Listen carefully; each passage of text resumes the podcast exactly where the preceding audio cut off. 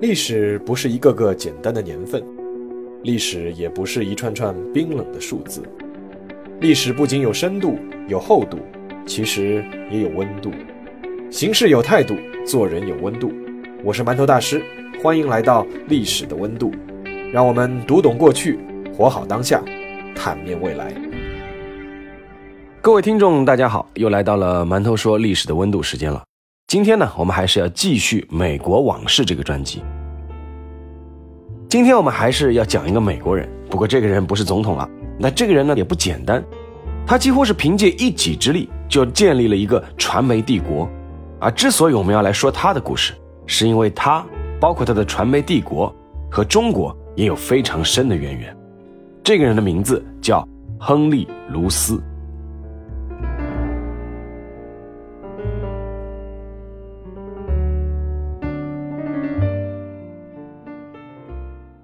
如果中国也奉行在本国出生即拥有国籍的这个政策的话，那么亨利·卢斯可以算是一个中国人。一八九七年，亨利·卢斯的父母亨利·温斯特·卢斯和伊丽莎白作为北美长老会的传教士来到了中国。第二年，在山东的蓬莱生下了亨利·卢斯。一八九八年，正是中国开始戊戌变法的一年。亨利·卢斯是家中的长子。在他十四岁之前的岁月都是在中国度过的，在中国成长，在中国读书。十四岁的亨利·卢斯离开中国的那一年，恰好是一九一二年，又是一个值得纪念的年份。中华民国正式成立的元年。亨利·卢斯在离开中国前写信给自己的美国朋友说：“这场革命给中国日益广阔的未来送来了一缕希望之光。”它有可能被证明是整个人类历史上最伟大的、最了不起的改良运动。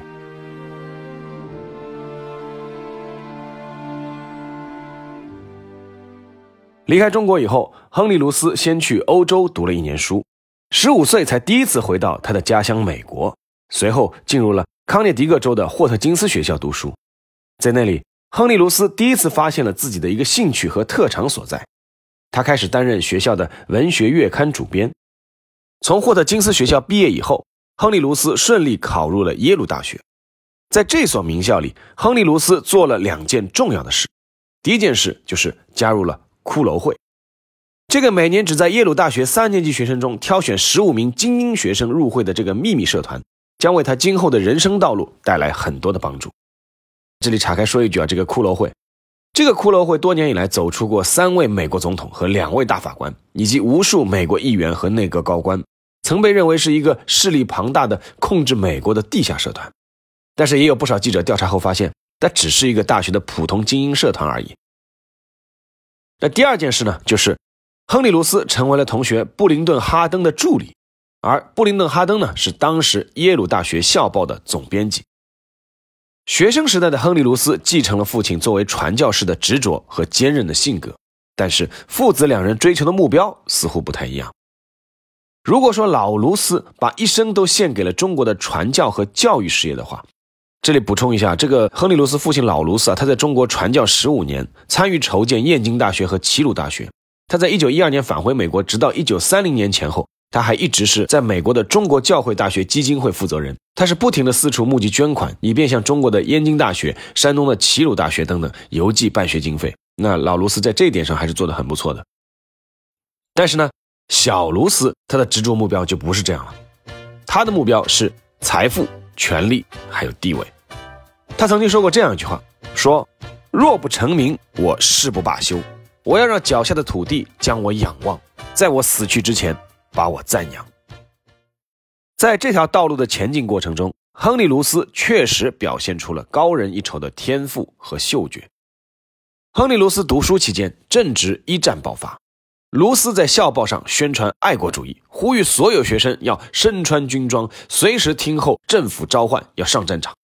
但是另一方面，他成了附近一家裁缝店的中介，负责学生们做军装的订单啊，发了一笔小财。一九二零年。亨利卢斯从耶鲁大学毕业又去牛津大学深造了一年然后他决定踏入社会。在毕业前他留下了自己的毕业豪言。他说我要赚很多很多钱多到没有意义。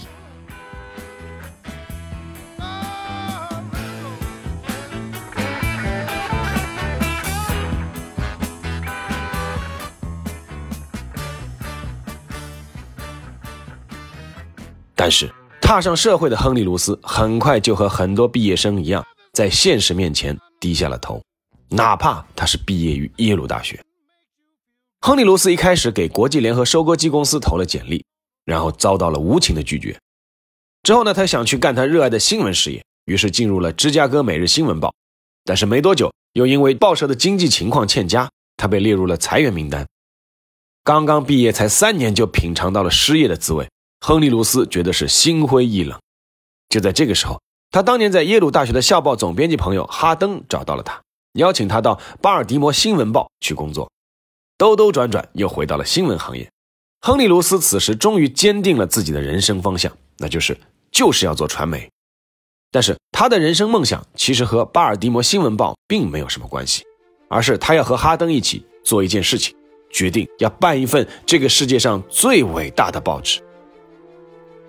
是亨利·卢斯异想天开吗？可以说是，也可以说不是。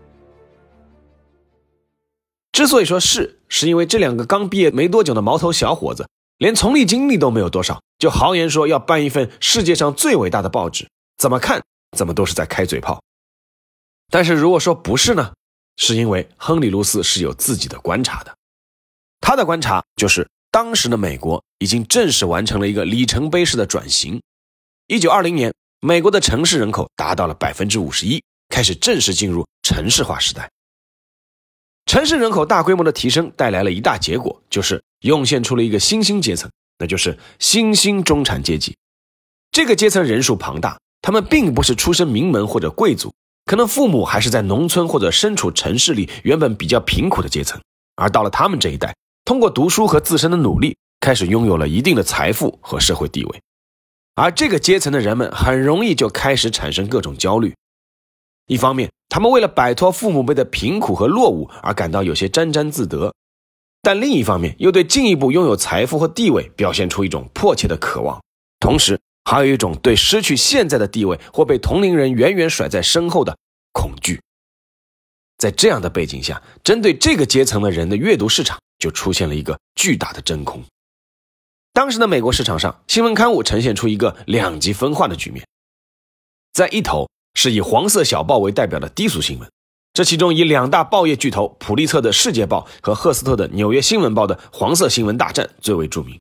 这些报纸以色情、自杀、灾祸、暴力、犯罪等刺激性内容为主打，再辅以夸张的标题和排版，专门满足低层次读者的猎奇心理，毫无营养。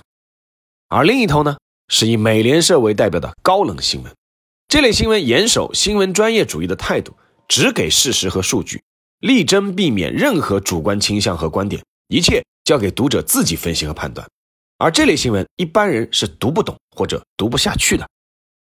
亨利·卢斯认为，这两类刊物都不符合他当时分析的新兴中产阶级的需求。这个阶级他们想有追求，求上进，至少希望自己谈吐是有干货的，所以他们不想去读低俗无聊的黄色小报。但是同时呢，他们却又觉得。读那些美联社的东西实在太枯燥了，有些还读不懂。所以，亨利·卢斯认为啊，如果有一份刊物能够既提供精英阶层需要的资讯和信息，同时呢又能帮他们解读，甚至能连观点都整理好，便于他们在茶余饭后拿出来当谈资，那么这份刊物肯定是受欢迎的。想到就做，亨利·卢斯虽然毕业才没有几年，但是他的骷髅会会员的身份此时发挥了作用。他和哈登开始四处游说别人投资他们的报纸，然后在半年之内就筹到了九万美元的启动资金。一九二三年三月三日，亨利·卢斯和布林顿·哈登一起创办的刊物终于面世了。这不是一张报纸，而是一本杂志，是一本周刊杂志，它的名字就叫做《Time》，也就是《时代周刊》。《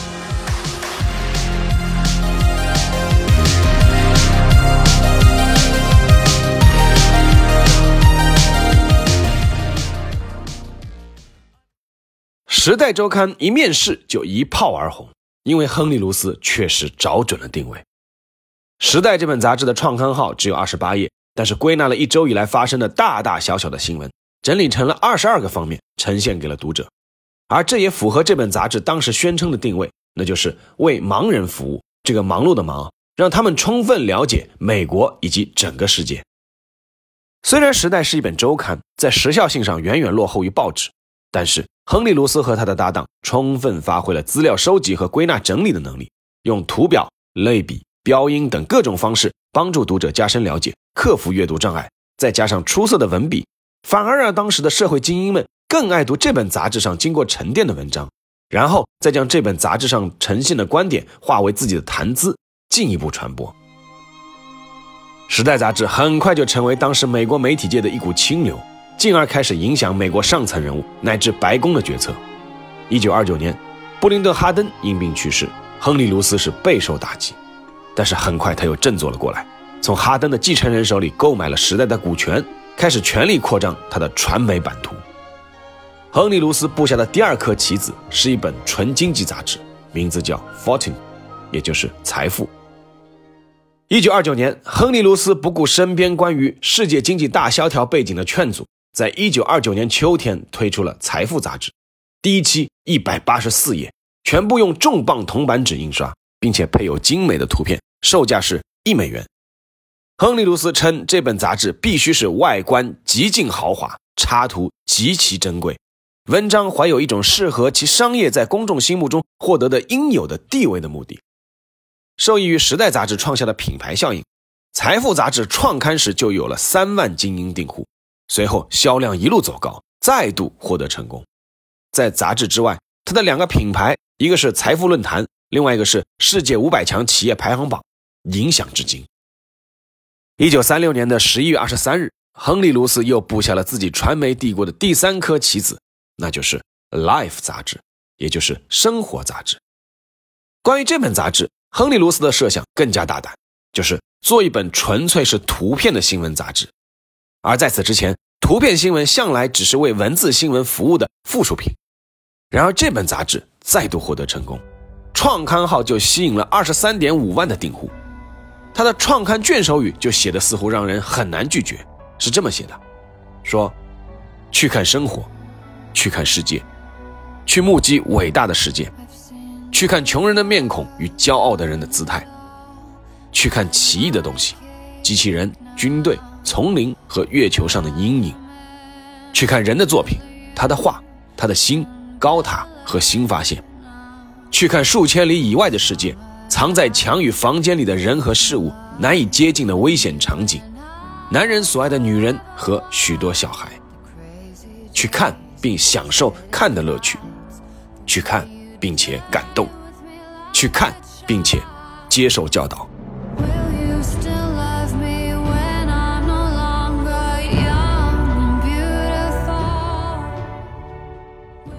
此时的亨利·卢斯已经完成了他当初毕业时的梦想：金钱、地位、影响力，他哪一个都已经不缺了。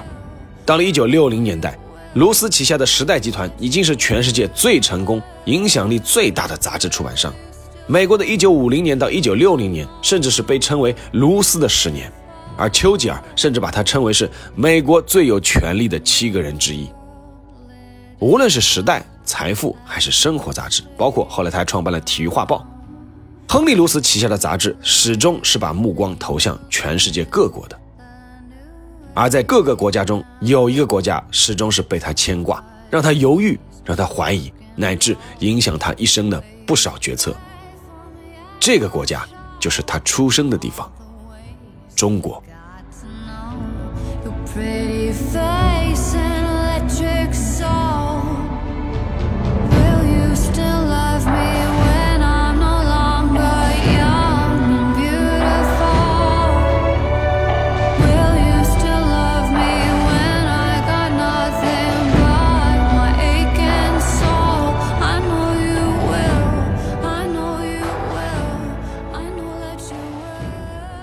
应该说，亨利·卢斯的一家都对中国充满感情。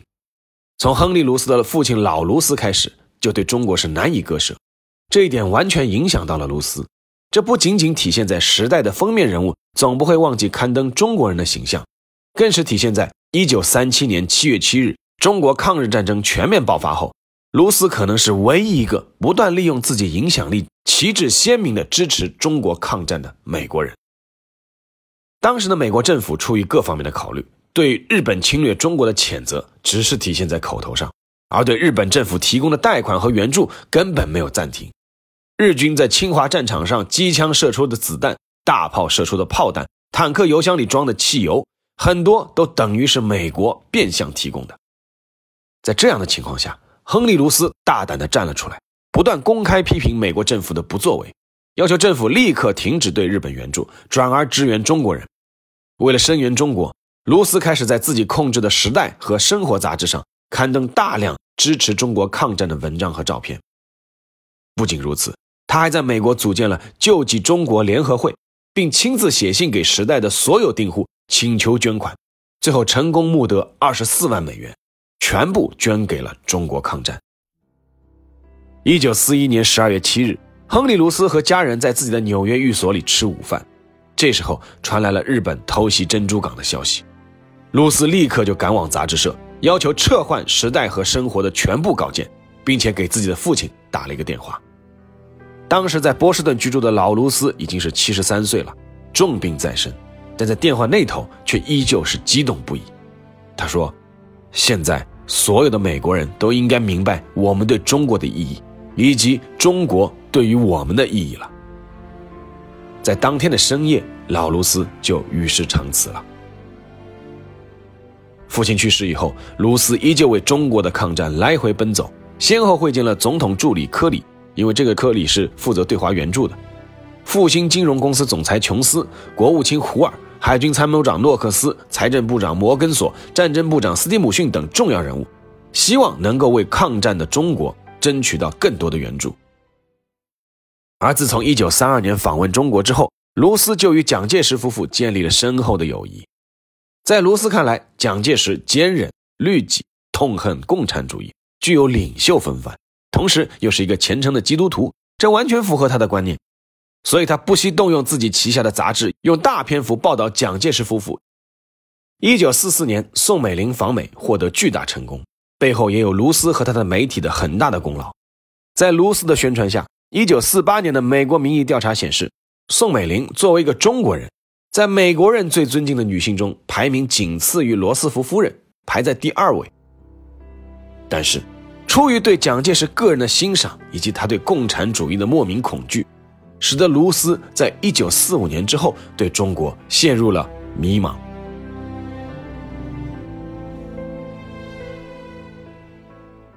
一九四五年之后，卢斯眼中的中国华盛顿，或者叫宁波拿破仑，也就是蒋介石，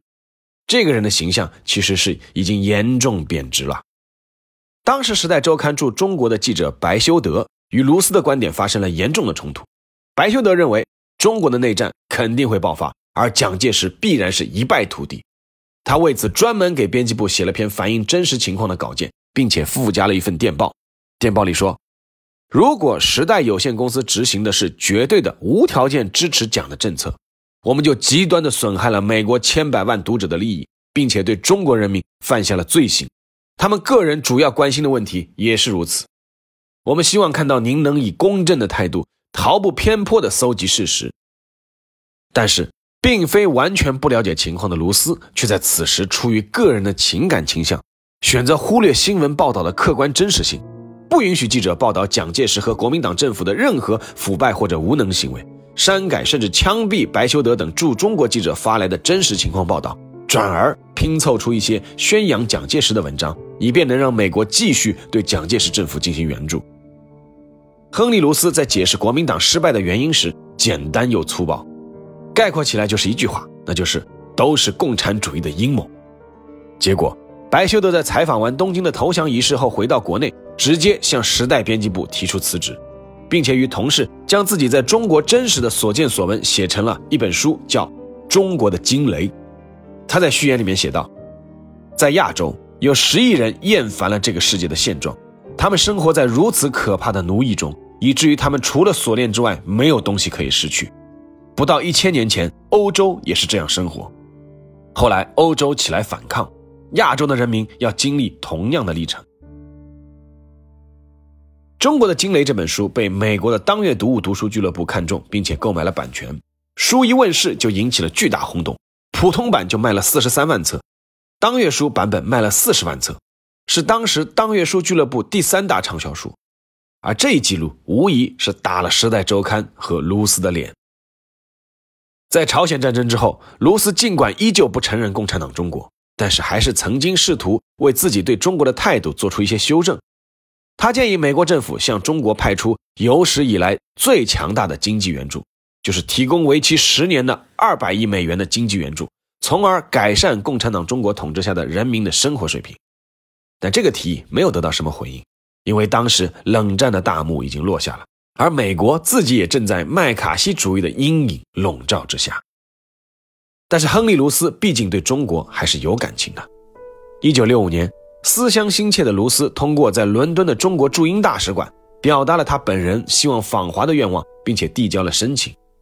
但是考虑到当时的冷战背景以及他的一贯立场，他始终没有等到中华人民共和国的回音。一九六七年，亨利·卢斯因心脏病突发而去世。享年六十九岁。之后的《时代周刊》还多次以中国人作为年度人物的封面，继续记录中国之后几十年风风雨雨的变化以及改革之路。但是，亨利·卢斯已经看不到了。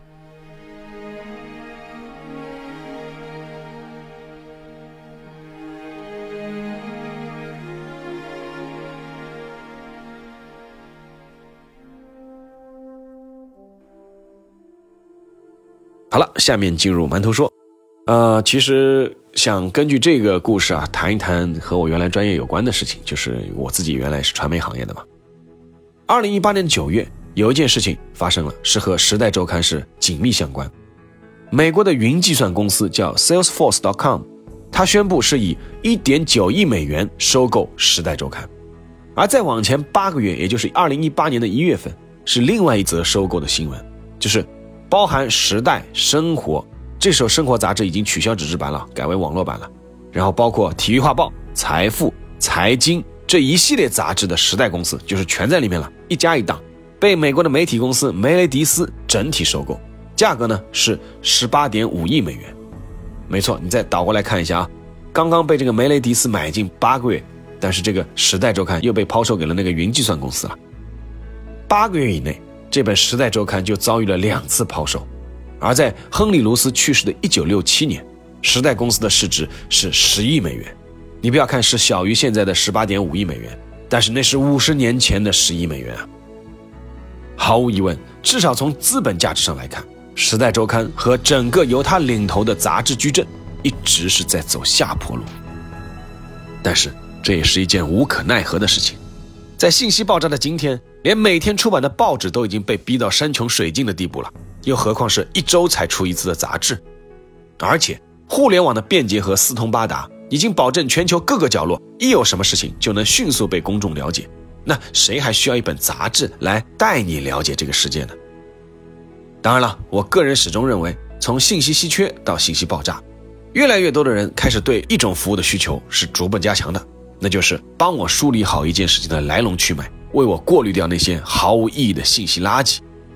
所以从这个意义上说，亨利·卢斯创办的《时代》等一系列杂志的初衷，至少有一部分放到现在也是成立的。只不过他那个时候是一周整理一次，但现在我们可能是要一天整理一次，甚至是几小时就要整理一次了。在这个传播渠道垄断被迅速打破，各种传播手段日新月异的今天。我们说纸媒的纸肯定是会衰落的，而煤是永远的刚需，尤其是有用的煤。那么，谁会率先浮出水面呢？